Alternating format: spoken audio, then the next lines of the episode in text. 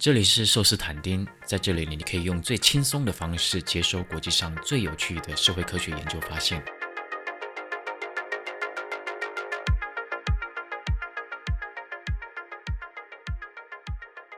十月二十三日中午十二点，中共二十大一中全会公布了未来五年中国最有权势的二十四个人。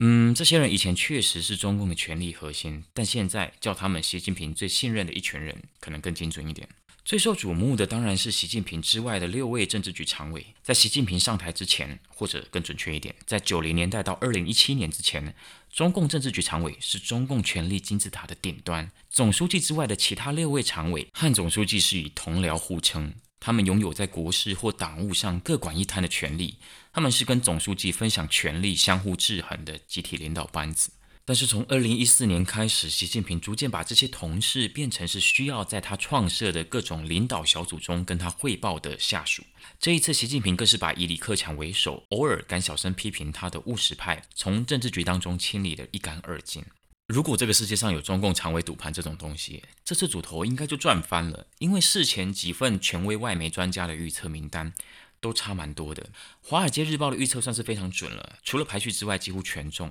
反而是台湾媒体上报前一天宣称他们抢先获得常委名单，结果差超大的，不晓得是不是被诈骗买到假消息啊？不过其实大家预测的大方向都差不多，就是习大大会放更多自己忠诚的追随者进入常委会，基本上大家都是往这个方向猜。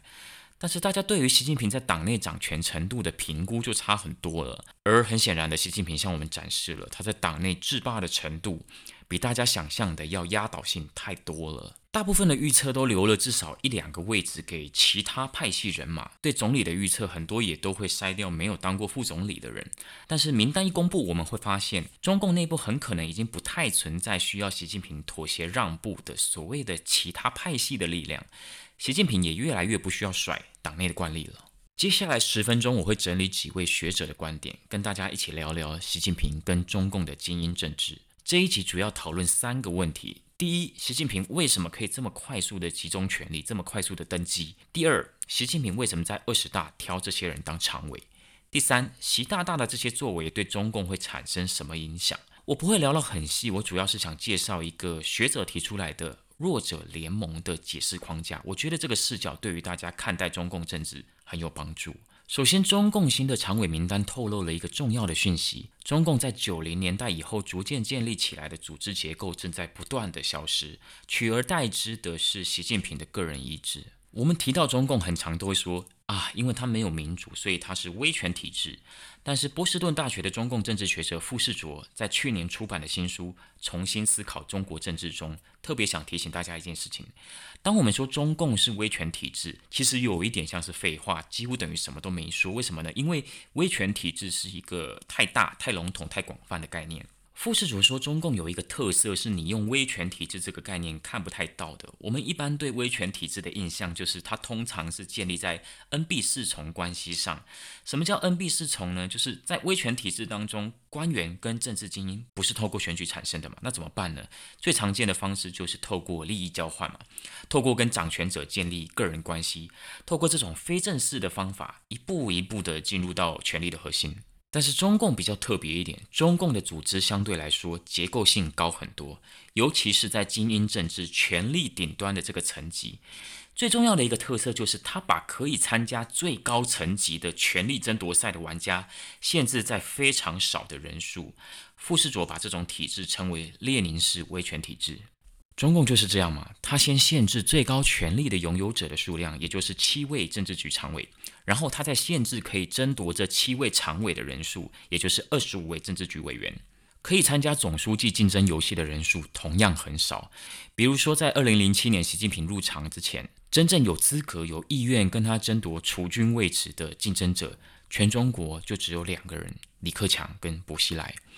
在一个有十四亿人的国家当中。只有三个人有资格竞争最高的权力。傅士卓认为，限缩权力游戏的规模是中共体系相对稳定的原因之一，也让中共在九零年代之后几乎都能够在相对和平稳定的状况下完成政权转移。从江泽民、胡锦涛到习近平，我们可以看到中共领导人的掌权轨迹有一个很重要的共同点：他们在上台之前几乎都没有什么派系实力。中共领导人都是在上台之后才有办法开始培植、茁壮自己的派系力量。这有两个原因：第一，在中共张扬夺权的野心跟实力是大忌。据传，薄熙来就是因为野心铺路了太早才被淘汰。另外，就是我们刚才说的，中共是一个结构性比较强的威权体制，在列宁式威权体制中，集中权力的方式就是把自己的心腹一个一个摆到组织结构中重要的位置上，而这个动作在你上台之前根本没办法做。把心腹放到重要的位置上，听起来好像很简单哦，但其实一点都不简单，因为这代表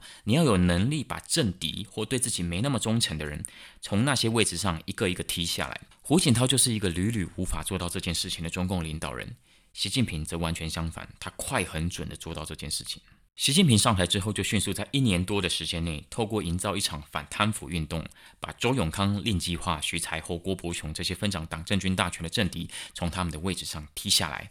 这种营造运动、整肃政敌的手法，开始让大家在他身上看见一丝丝毛泽东的影子。同时，习近平开始大举修订中共的党内法规。目前，中共的党内法规高达百分之七十是习近平任内修订的。中研院政治所研究员蔡文轩特别强调，如果你去细看这些法规的增订内容，你会发现，习近平其实是在做党内的忠诚度测试。比如说，《中国共产党纪律处分条例》除了明文规定，党员必须把习近平奉为唯一的权力核心，而且严禁干部搞山头主义、不忠不诚，他建立起一种恐怖氛围，每个人都可能告密，每个人都人人自危，信任关系不容易建立，派系就不容易形成。不过，这些台面上的肃杀并不是权力斗争的全部。习近平从二零一四年开始成立许多以他为组长的领导小组。加州大学圣地亚哥分校的中共政治学者史宗汉统计，在二零一三年习大大刚上台的时候，只有百分之四十的中共高层会议由习近平担任组长或主席。但是到了习近平第一任期结束之前，也就是二零一七年的时候，已经变成百分之八十的中共高层政策会议由习近平主导。这些领导小组把许多属于国务院的政策决策权拉回到党的体系，也就是习近平自己的手上。在这些领导小组当中呢，通常副组长都是常委，但实际掌管这个政策领域的是办公室主任。习近平把自己的心腹都安排到这些办公室主任的位置上，这是一个相当厉害的策略。习近平让原本跟他是同事关系的常委，变成在小组会议中必须跟他汇报的部下。同时，又等于在决策层级上把国务院的许多部会降级，让政策最终的决策权转移到这些领导小组中，也就是他自己跟心腹的手上。有没有觉得很熟悉？雍正有用过这招，就是军机处。这些前几年当办公室主任的军机处大臣，不少人在这次二十大都变成了中央委员。但是还有一个更根本的问题没有回答到：为什么习近平可以这么快速的集中权力？为什么他做得到，胡锦涛就做不到？以及为什么这次常委习近平选的是这些人？我们前面提到的学者史宗汉，在他去年出版的新书《弱者联盟》当中，提出了一个我觉得非常有趣也很有解释力的一个框架。史宗汉认为，习近平之所以可以这么快速集权，其实是有一个很偶然的历史机遇造成的结构性条件，也就是他的前一任领导班子刚好是中共上个世纪八零年代刻意避开太子党提拔的技术官僚，也就是胡锦涛、温家宝这一群人。胡锦涛、温家宝这些人跟习近平、薄熙来这些太子党不一样，他们有一个共同点，就是他们的政治网络都不强，尤其是跟军方的关系很薄弱。结果就是胡锦涛、温家宝这些八零年代的弱者联盟，在执政过程中就不断受到江泽民的所谓的上海帮的干预。另外，胡锦涛这群弱者联盟的后代也没有累积足够的政治资本跟习近平这些太子党竞争，这就造成了在政治资本的角度上，习近平在他的竞争者跟政敌当中有点像是鹤立鸡群，他比他们强悍太多了，让他可以快速的完成政治清理。习近平显然也非常洞悉提拔弱者的好处，因为这个策略毛泽东、邓小平都用过。史宗汉的研究有一个很重要的发现，在威权体制当中，领导者要抓住军权，从来不是一件简单的事情。你可以看到，即使是现在，很多威权国家还是经常在发生军事政变。所以他很好奇，毛泽东晚年健康状况超差的，照理说这个时候他应该会开始丧失党内的权力。吊诡的是，毛泽东晚年却还是牢牢地抓住军权跟政权。他发现，在林彪死后，毛泽东刻意避开党内一大票正当壮年的资深的革命伙伴。毛泽东拉进军委会跟政治局的人，主要是两种人：第一种。曾经被打成反革命、有政治污点的人；第二种，党内资历相对比较浅、政治网络比较不强的人。毛泽东这么做的目的很简单，这两种人根本没有政治资本可以挑战他的权威。邓小平也一样，大量启用过去的反革命分裂分子。这些人虽然熟悉上层政治，能力强悍，但是缺乏政治资本，一样让邓可以抓紧最容易出事的军权。史宗汉所谓的弱者，并不一定是能力不佳，最重要的是政治资本不强。所谓的政治资本，就是你所掌握的政治网络，包含你的声望啊、资历啊，就是你能够调动政治资源的能力。习近平很明显在运用类似的策略，他在提拔心腹的时候，通常也都会选这种弱者。这时候我们再看二十大的常委名单，一切就变得合理很多。根据史宗汉的观察，不管是苏联还是中共，当一个独裁者以恐惧手段在内部树敌无数，他们晚年通常会决定用弱者联盟的策略来确保他们可以安全下庄。这完全符合习近平现在的处境。弱者联盟跟继续连任，都是习近平决定当一个强力的独裁者，在党内树敌无数之后。必然的选择。新任的政治局常委当中，排名第二的很可能是未来国务院总理的李强。如果不是在习近平还在浙江当省委的时候当过他的秘书，这辈子都不晓得走不走得出浙江。他就完美符合弱者的条件。当媒体还在惊讶李强没有当过副总理，为什么习近平要破坏惯例拉拔他的时候，弱者联盟的框架让我们看到，正是因为李强没有当过副总理，没有上层政治的经验，在党内没有崇高的声望，甚至如果没有习近平庇护，很可能早就在上海被斗垮。他在习近平眼中才这么的完美。但史宗汉也强调，弱者联盟有利有弊。好处就是它可以让你获得一个非常舒服的权力环境，你不用再担心有一个总理会开全国视讯会议，暗中批评你的签零政策。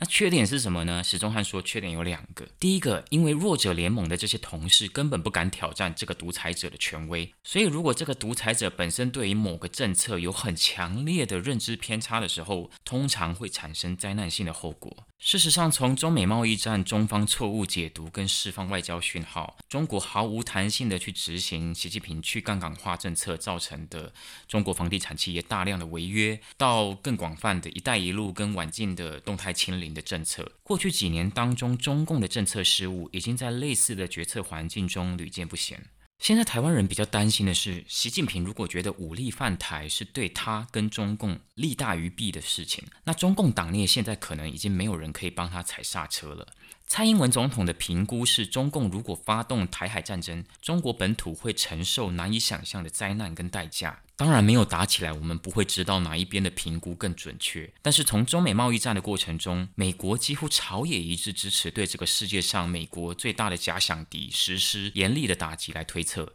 我自己认为，蔡英文的评估可能更接近现实。第二个缺点其实跟前面提到的富士佐所说的列宁式政党相互呼应。弱者联盟的一个坏处就是，一旦这个独裁者倒下，整个体系就会陷入混乱。如果习近平没有修宪取消总书记的任期限制，他在二零一七年十九大的时候就应该让两位继承人进入常委会。邓小平之后，中共领导人通常是隔代指定，所以一直有风声说，原本胡锦涛指定的继承人是胡春华，结果这次胡春华直接被踢出了中央委员。我们假想一下，如果习近平明天突然因为某种神秘的疾病挂掉，中共会发生什么事情？在习近平没有修宪的那一个平行时空当中，虽然中共会陷入一定程度的混乱，但政治争夺游戏的规模还是会很小，因为下一届的领导人已经确定了，而且这两个领导人已经经过五年的上层历练，所以可以预期政权还是会在乱中有序的状态下转移，对中共在中国的统治影响应该不大。但是在现在的时空中，首先，中共现在完全没有任何的接班人选，所以几乎所有的人都可以参加这场总书记的权力争夺游戏，直接变成大乱斗。其次就是习近平现在把整个局面弄成是一个弱者联盟，所以不会有一个特别强的人可以快速的结束这场竞赛。整个争夺总书记的过程很可能会是既漫长又越演越烈的状况，所以中共在中国的统治的稳定性会受到很大的影响。这一集我集中谈中共精英政治的部分，但是对于中国普通的老百姓来说，我相信他们现在更关心的是习近平、习大大亲临中他的亲临政策到底什么时候才会结束？这些政治精英的世界其实没办法让我们看到中国普通人的血肉。也许近期我会再做另外一集来讨论。这里是寿司坦丁，如果你喜欢我的内容，欢迎按赞、订阅、开启小铃铛，也欢迎帮我分享给你的亲朋好友，让寿司坦丁可以成长得更快。我会在这里制作更多高 CP 值的科学回转寿司。